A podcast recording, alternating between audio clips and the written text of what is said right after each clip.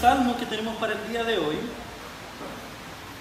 es el que mejor refleja nuestro corazón, el que mejor refleja las oscuridades, los puntos más profundos, las entrañas de nuestro propio corazón, de quién nosotros somos, de las cosas que a veces pensamos, de las cosas que a veces decimos, de las cosas que hacemos, de lo que realmente nosotros somos.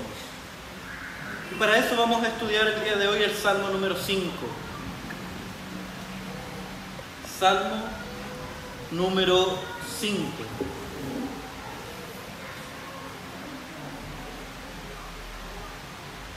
Dice así la palabra de Dios. Este salmo de David. Atiende, Señor, a mis palabras. Toma en cuenta mis gemidos. Escucha mis súplicas, Rey mío y Dios mío. Porque a ti elevo mi plegaria. Por la mañana, Señor, escucha mi clamor. Por la mañana te presento mis ruegos y quedo a la espera de tu respuesta. Tú no eres un Dios que se complazca en lo malo. A tu lado no tienen cabida los malvados. No hay lugar en tu presencia para los antiguos, pues aborreces a los malhechores. Tú destruyes a los mentirosos y, los, y aborreces a los tramposos y asesinos pero yo, por tu gran amor, puedo entrar en tu casa. Puedo postrarme reverente hacia tu santo templo. Señor, por causa de mis enemigos, dirígeme en tu justicia. Empareja delante de mí tu senda. En sus palabras no hay sinceridad en su interior solo hay corrupción. Su garganta es un sepulcro abierto, con su lengua profieren engaños. Condénalos, oh Dios, que caigan por sus propias intrigas. Recházalos por la multitud de sus crímenes, porque se han rebelado contra ti. Pero, pero que se alegren todos los que en ti buscan refugio que canten siempre jubilosos.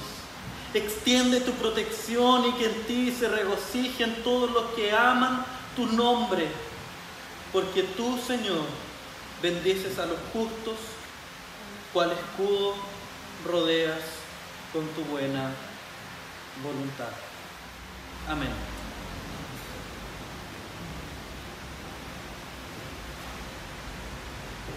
¿Cómo pasar de la profunda desesperación, de la profunda tristeza a la alegría. Cómo dar esos pasos que nos ayuden a pasar desde ese momento oscuro de nuestra vida a este momento de luz y de alegría. ¿Cuáles son los pasos que debemos, que, debemos dar? ¿Cuáles son las actitudes que debemos tener en nuestro corazón? ¿Cómo debemos relacionarnos con Dios para poder pasar del lamento al baile, como diría el mismo David. ¿Qué es lo que, lo que tenemos delante de nosotros? Es un salmo de lamento, como ustedes podrán darse cuenta. Es un salmo en el cual el autor coloca sus vísceras delante de nosotros, coloca lo más profundo de su ser delante de nosotros. Y es aquí donde debemos distinguir entre el lamento y el salmo de lamento, para poder comprender de mejor forma las vísceras que están colocadas en este salmo, los sentimientos que están en este salmo. ¿Cuál es la diferencia? El lamento es aquel momento en el cual uno sufre un profundo dolor, una profunda pérdida, un profundo sufrimiento, en medio de una incomprensión absoluta de lo que está sucediendo y se derrama delante de Dios. Se derrama delante de Dios en oración y logra plasmar en esa oración todos los sentimientos que están siendo derramados por tu corazón, que están brotando de tu corazón. y logras decir cosas de las cuales a lo mejor después te vas a arrepentir. Donde tu corazón brota tan, brotan tantos sentimientos que tu boca a veces lanza palabras que a ti no te gustan. De tu boca salen palabras que ni siquiera tú sabes cómo llegaron ahí. Donde de tus ojos caen lágrimas grandes que no te dejan hablar. Y le dices a Dios, Dios, no comprendo lo que está pasando en mi vida, no entiendo lo que estás haciendo, no entiendo por qué me pasa esto a mí. ¿Por qué tengo que vivir esta situación? ¿Por qué tengo que vivir esta pérdida? ¿Por qué tengo que vivir este estrés? ¿Por qué tengo que estar rodeado de ciertas personas? Y de ahí quizás salgan otras palabras de tu boca. Y ese es el lamento. Pero hay hombres o mujeres que tienen la capacidad de transformar ese momento después de que ya ha pasado la tristeza, después que ya ha pasado el huracán, después de que ya han pasado los problemas. Logran mirar ese momento hacia atrás y convertir ese momento, esas palabras de profundo dolor, de profundo sufrimiento, en poesía, en cantos, en música, que expresen de mejor forma aquello que estaba haciendo sentido. Que sea esta misma oración pero editada, que ya no tenga esas palabras que a lo mejor te dolieron en el corazón. Eh, tanto nosotros como creyentes, como incluso el mundo logra hacer eso. Hace esa diferencia entre el lamento y la producción artística posterior al lamento. Eric Clapton, por ejemplo, él sufrió la pérdida de, un hijo y posteriormente del gran sufrimiento él crea una música donde expresa esas emociones de mejor forma, de una manera más ordenada y más editada. Esta es la diferencia entre el lamento y el salmo de lamento. Y nosotros debemos mirar este salmo como la poetización de un sufrimiento profundo. Entonces, de esta forma nosotros vamos a comprender, ya adelantándome un poco, esta sección, por ejemplo, en que dice en el versículo 8, empareja delante de mí tu senda. Palabras lindas, poéticas, que incluso nos dicen, oh, qué bacán, Dios guiándonos, Dios instruyéndonos. Pero en el fondo, si nosotros logramos entender esta, diferencia entre el lamento y el salmo de lamento, vamos a lograr comprender que ese emparejar se refiere básicamente a un anhelo por la muerte de los enemigos. Podemos ver a David que antes de componer este salmo, a lo mejor estaba gritando delante de Dios en su oración, Dios por favor mata, aniquila a estos hombres que me atacan. Aniquila a Absalón que a pesar de ser mi hijo me aborrece me persigue. Y es una oración pidiendo muerte. Y que es editada y colocada como un salmo, con palabras bellas, palabras bonitas, como cosas tan simples como en pareja delante de mí tu senda. Pero vamos al, al salmo en sí. Y en este salmo, antes de, observar la estructura propiamente tal, quiero invitarte a dar un paseo. Quiero más que nada invitarte a una excursión. Un modo de, cuento para los más pequeños. Imagina que llega un, guía, un guía turístico, te, te golpea con el codo y te dice a modo de secreto, ¿sabes qué? Conozco un lugar en lo más profundo del Conguillío, que queda por acá cerca, en lo más profundo del Nielol, donde hay una habitación que puede cumplir el más profundo de tus deseos. Una especie de genio de Aladín, pero convertido en una habitación. Y es ahí donde nosotros tomamos la decisión de acompañarlo o no acompañarlo. De pronto, ¿tú tienes deseos en tu corazón? Yo creo que sí. Todos nosotros tenemos anhelos, deseamos cosas. Si tuviéramos al genio de la lámpara, podríamos pedirle y enumerarle muchos deseos. De hecho, nos quedaríamos cortos con tres deseos y probablemente le pediríamos que nos diera más deseos. Vamos a dejar esa historia en pausa y vamos a continuar con nuestro salmo. Nuestro salmo es un quiasmo, palabra rara, palabra difícil, quiasmo. ¿Qué es un quiasmo? Es una estructura poética en la cual el salmista busca enfatizar una sección de este salmo. Y por lo tanto hace una estructura especial para que nosotros fijemos nuestra mirada en una parte en específico. ¿Y cómo es esta estructura? Pensemos en una hamburguesa, en un sándwich, donde nosotros tenemos el pan en la primera capa, luego una capa de lechuga, después la carne o carne de soya para aquellos que no les guste la carne de vaca, eh, después otra lechuga y después el pan. Entonces vemos como en los extremos se repite el pan, después se repite la lechuga y al centro tenemos lo que le da el nombre a nuestro platillo, la hamburguesa tenemos lo más importante. Lo mismo ocurre en este salmo, si ustedes se fijan, los versículos del 1 al 3, se habla de la confianza en Dios, de cómo el salmista coloca su confianza en Dios. Después de los versículos 11 al 12, al final de, nuestro salmo, nuevamente se habla de la confianza en Dios, pero ahora como algo positivo. Antes, como Dios, por favor, escúchame para depositar mi confianza en ti y al final nos habla de la alegría de aquel que deposita su confianza en Dios. Vean cómo se repite este, este pan en nuestro sándwich. Después, los versículos 4 al 6, vemos el verdadero deseo del salmista vemos su anhelo por castigo, por justicia en contra de los malhechores. Y esta idea es repetida después en los versículos del 8 al 10, donde nuevamente se refleja el deseo y el anhelo del corazón del salmista. Que ellos sean condenados, que, que caigan, que sean rechazados, que sean castigados. Y ahí tenemos las lechugas, por así decirlo.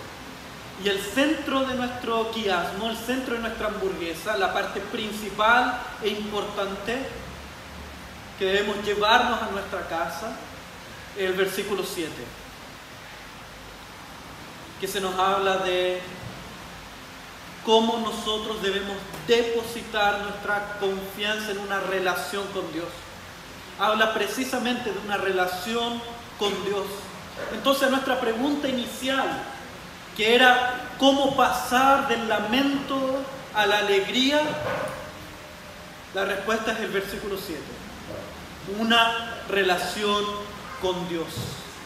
Pero vamos a observar cómo llegamos a eso. Veamos la primera sección de nuestro, de nuestro salmo, versículos del 1 al 3.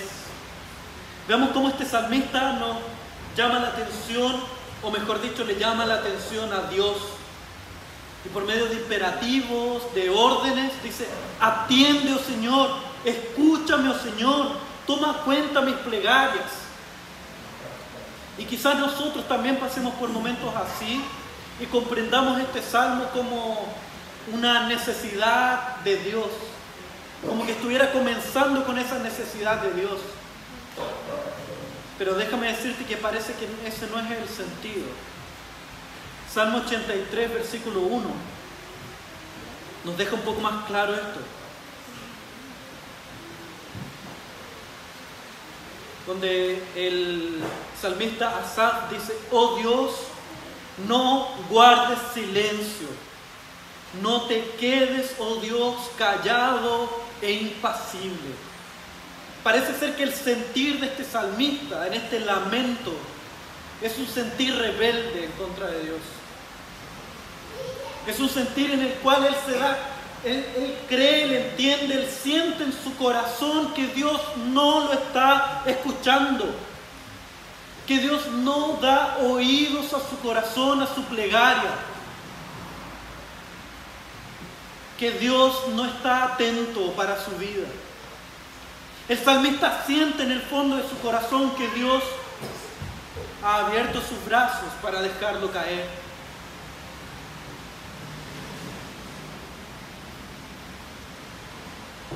Y es ahí donde nace este salmo en una sensación del corazón de desamparo, de desesperación porque Dios no está bajo la óptica de este salmista.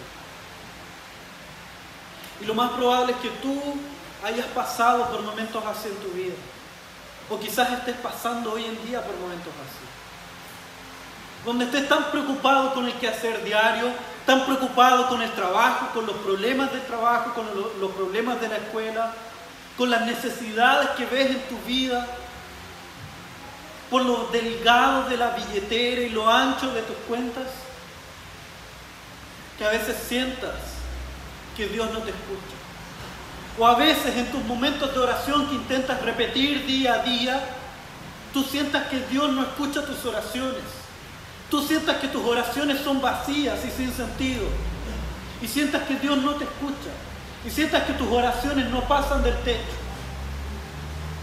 Es posible que estés pasando por momentos así. Pero inmediatamente este salmista cambia un poco su visión. Versículo 2. Dice, escucha mis súplicas, Rey mío y Dios mío, porque a ti elevo mi plegaria. Por la mañana, Señor, escucha mi clamor. Por la mañana te presento mis ruegos y quedo a la espera de tu respuesta.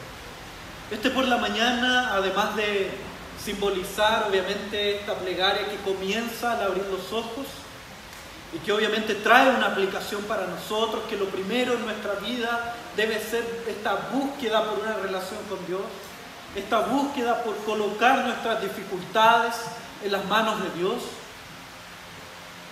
Al mismo tiempo, quiere mostrar que en este momento en el cual todo es revelado, en la mañana en la cual la luz nace y todo se torna visible, y la maldad de los hombres se torna visible. Y la bondad de los hombres, bondadosos, se torna visible delante de Dios. Es que Dios puede observar y hacer justicia. Y esa es un poco la idea, que este salmista pide que Dios traiga luz, revele quiénes son los verdaderos malos en esta historia y quién es el justo. Y es ahí donde nosotros podemos saltar incluso a los versículos del 11 al 12 y ver la otra parte de este, de este pan, la otra parte de esta hamburguesa.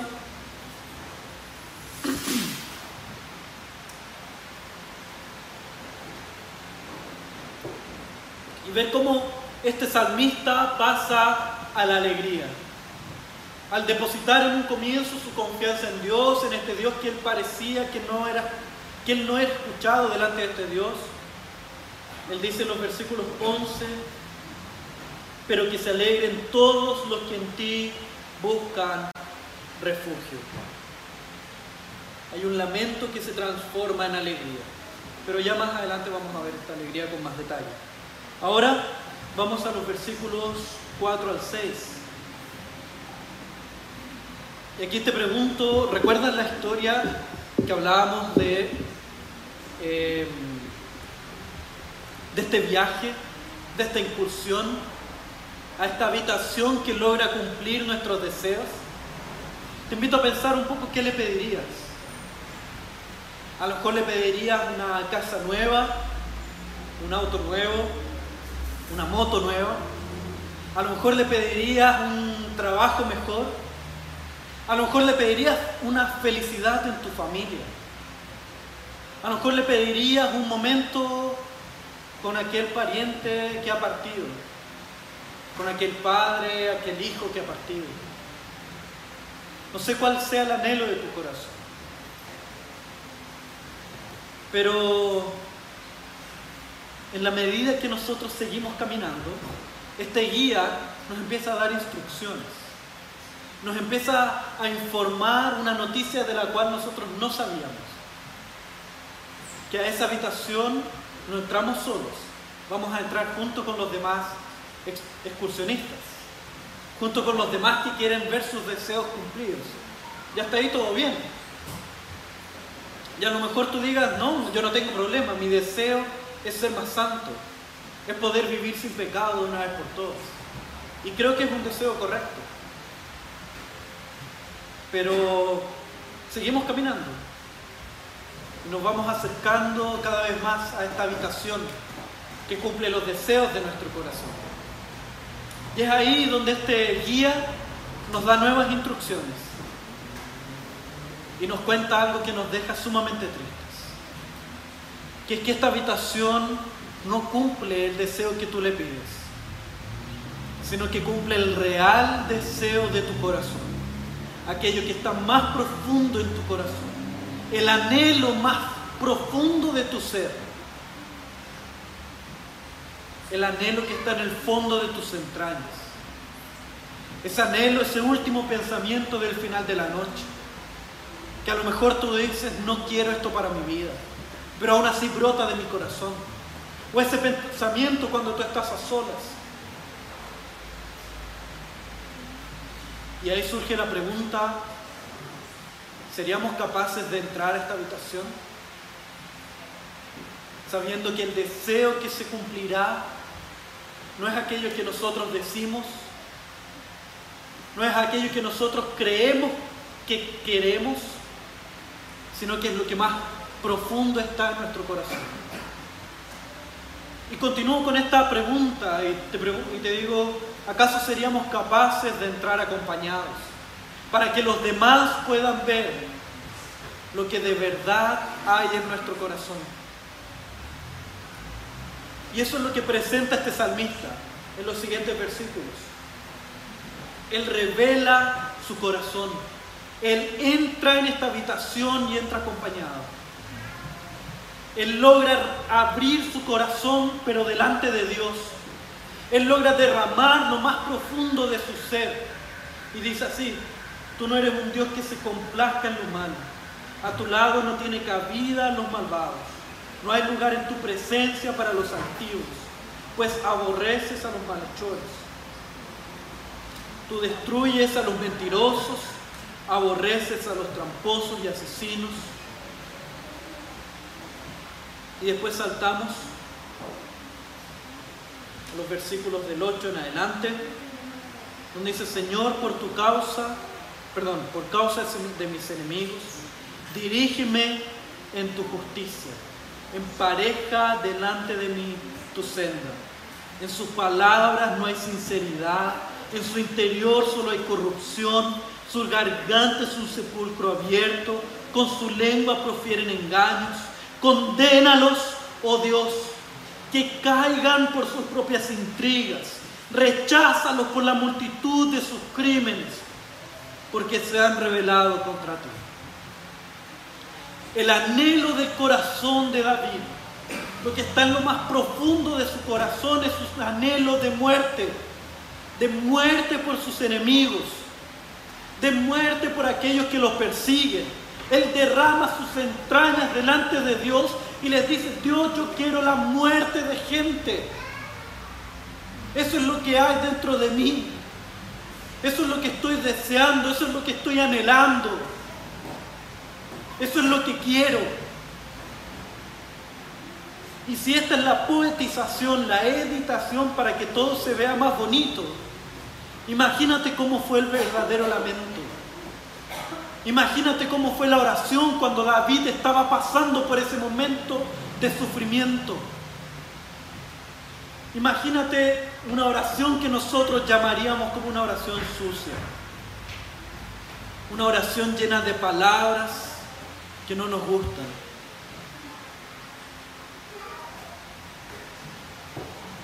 Una oración llena de sentimientos que a nuestros ojos parecen sucios. Imagínate una oración delante de Dios diciéndole, Dios no entiendo absolutamente nada de lo que tú estás haciendo. Además veo que tú no estás atendiendo mis oraciones. Además veo que tú no me escuchas. Y mi deseo, el deseo de mi corazón es que estos hombres mueran, es que caigan en lo más profundo de sus pecados, que sean completamente destruidos. Que tu poder y tu rabia, tu ira caiga sobre ellos. Creo yo que nosotros nunca en nuestra vida hemos hecho oraciones así.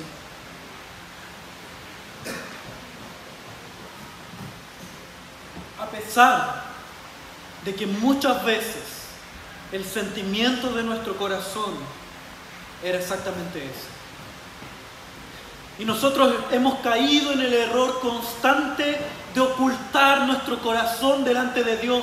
Hemos caído en el error constante de ocultar nuestro corazón delante de aquel que lo conoce mejor que nosotros. Hemos caído en el error constante de colocar nuestro corazón en una caja, mostrarle mentiras a Dios, decirle mentiras al Dios santo y perfecto para vernos nosotros como santos y perfectos. El anhelo de nuestro corazón es sentarnos en el trono de Dios. Eso es lo que revelan nuestras oraciones falsas. Es que no creemos que Dios sea el Dios verdadero y que conozca nuestro corazón.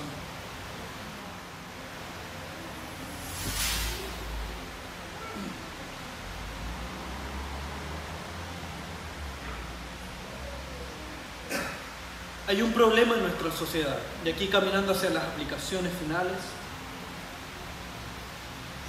y ese problema tiene un nombre, que es violencia. Vemos violencia en cada esquina de nuestro país. Vemos violencia en el actuar del pobre con el rico y del rico con el pobre. Vemos divisiones para todos los lados. Vemos violencia dentro de la iglesia. Vemos actitudes de violencia en la familia. El hombre contra su mujer, la mujer contra su esposo, los padres contra los hijos hijos rebeldes en contra de sus padres. Violencia es un principio activo en nuestra sociedad, un problema constante en nuestra sociedad.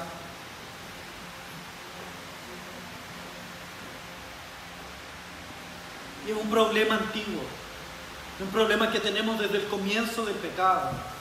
Vemos un problema desde Adán y Eva, cuando Adán dice, yo prefiero que esta mujer muera antes de que yo muera. Vemos ese problema en Caín y Abel. Cuando Caín no logra controlar este sentimiento de su corazón y decide brotar todo eso, tirar todo eso asesinando a su hermano. Creo que el problema de la violencia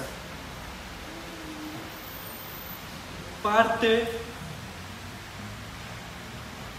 en el momento en que nosotros no colocamos la ira de nuestro corazón, la desesperación de nuestro corazón, las rabias de nuestro corazón delante de Dios. Cada vez que nosotros ocultamos esta rabia, esta ira, este pesar, esta tristeza, este sufrimiento, cada vez que lo negamos delante de Dios, este va a brotar en algún momento. Pero ya no en las manos de Dios en oración, sino que va, a brotar en iras en contra de otras personas. Va a brotar en actitudes en contra de otras personas. En contra de tu familia, en contra de tus hermanos, en contra de tus hijos en contra de tu jefe, en contra de tu empleado, en contra de aquellos que te rodean. Básicamente, a lo largo de la escritura, la Biblia nos muestra varios ejemplos de personas que han acumulado esta ira en su corazón y se han vuelto volcanes de ira, volcanes de sufrimiento, y que lo único que anhelan es explotar. Lo único que anhelan es hacer erupción, porque delante de Dios se ven a sí mismos como dioses y no logran aplacar su ira en las manos del Dios Santo.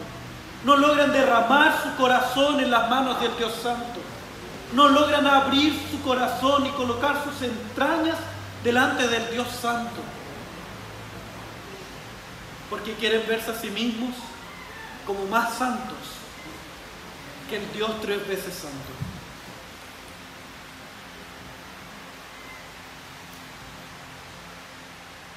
déjame decirte que estos salmos de lamento, por otro lado,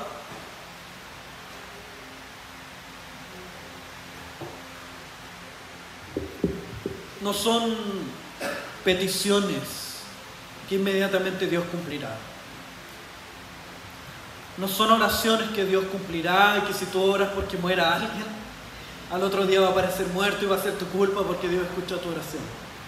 No es esa la intención de estas oraciones. No o si no, estaría lleno de jefes muertos. Así que tranquilo. No esa es la intención de estos salmos. No esa es la intención de las oraciones de lamento. La intención de las oraciones de lamento de este profundo dolor, de estos profundos sentimientos que brotan de las entrañas,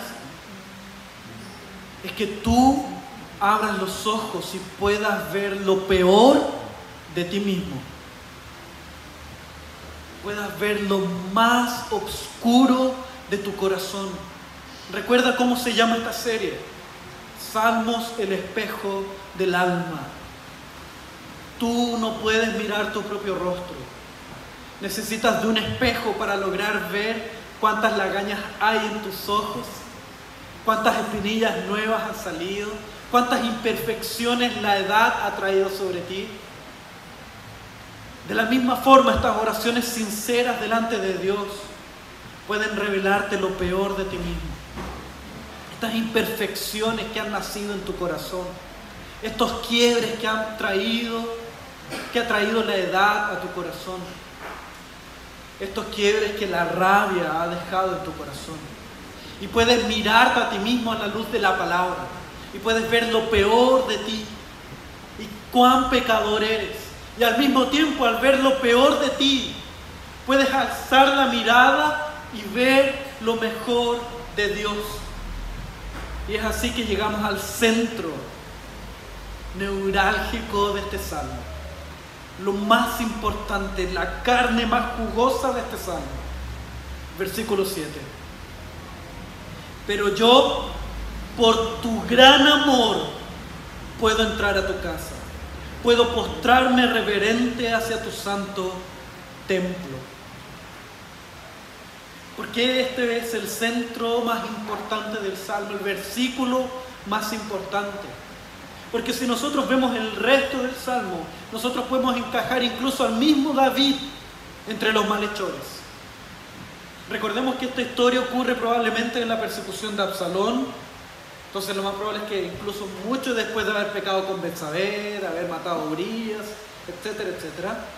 Entonces el propio David pudo haber sido encajado entre los malhechores y mereciendo la muerte, y mereciendo el castigo que el mismo David ora y pide delante de Dios. Pero ¿qué lo hace diferente? ¿Qué lo hace hacer aquel hombre justo que puede realizar esta oración? El amor de Dios.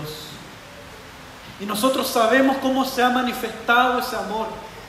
Nosotros sabemos cómo nosotros hemos pasado de ser enemigos a ser hijos de Dios. Nosotros que antes éramos enemigos, fuimos hechos hijos de Dios por medio de la sangre del Cordero, de aquel que fue inmolado, que se hizo a sí mismo enemigo de Dios, que se hizo a sí mismo maldición por nuestros pecados, para poder amarnos profundamente, para poder entrar en una relación con Dios. Como dice el Salmo, poder entrar en su casa poder postrarnos delante de Dios. Por medio de la obra realizada en la cruz, es que tú puedes postrarte delante de Dios y realizar estas oraciones, colocar tus entrañas delante de Dios, colocar la desesperanza delante de Dios, colocar la rabia delante de Dios, colocar la incomprensión delante de Dios. De esta forma desahogar tu corazón eliminar el pecado y limpiarlo cada día más, ser lavado más y más de tu maldad. Nuestra ira necesita de un chivo expiatorio. Necesitamos de algo en que descargarlo. déjame decirte que si tú no buscas a Dios en oración y buscas descargar tu ira y tu tristeza en Dios, tú lo vas a hacer en alguien más. Lo vas a hacer en tu familia, en tus hijos, en tu esposa, en tu esposo, en tu jefe, en tus empleados. En alguien más descargarás tu ira. Pero déjame decirte que por algo Cristo vino al mundo. Cristo ha venido al mundo siendo Él ese cordero que en Levítico se nos menciona que la ira es colocada sobre Él y es mandado a vagar durante el tiempo que sea necesario para que muera. Y de esta forma la ira que caía sobre el pueblo fuese aplacada. Este fue el cordero, el chivo expiatorio, en el cual toda ira es derramada. Te invito a colocar estos sentimientos delante de Dios. muchas veces quizás en el pasado te han dicho, oye, pero deja eso en las manos de Dios. Y nuestra actitud ha sido una actitud pasiva, en la cual decimos, ah, ok, está en las manos de Dios y vamos a hacer otras cosas. Eso no es dejar las cosas en las manos de Dios. Dejar las cosas en las manos de Dios es arrodillarse delante de Él, ser sinceros delante de Dios, así como David lo fue, y colocar nuestras entrañas, nuestro corazón delante de Él. Y es así que vamos a ver un corazón transformado, un corazón que depende verdaderamente de Dios. Oremos.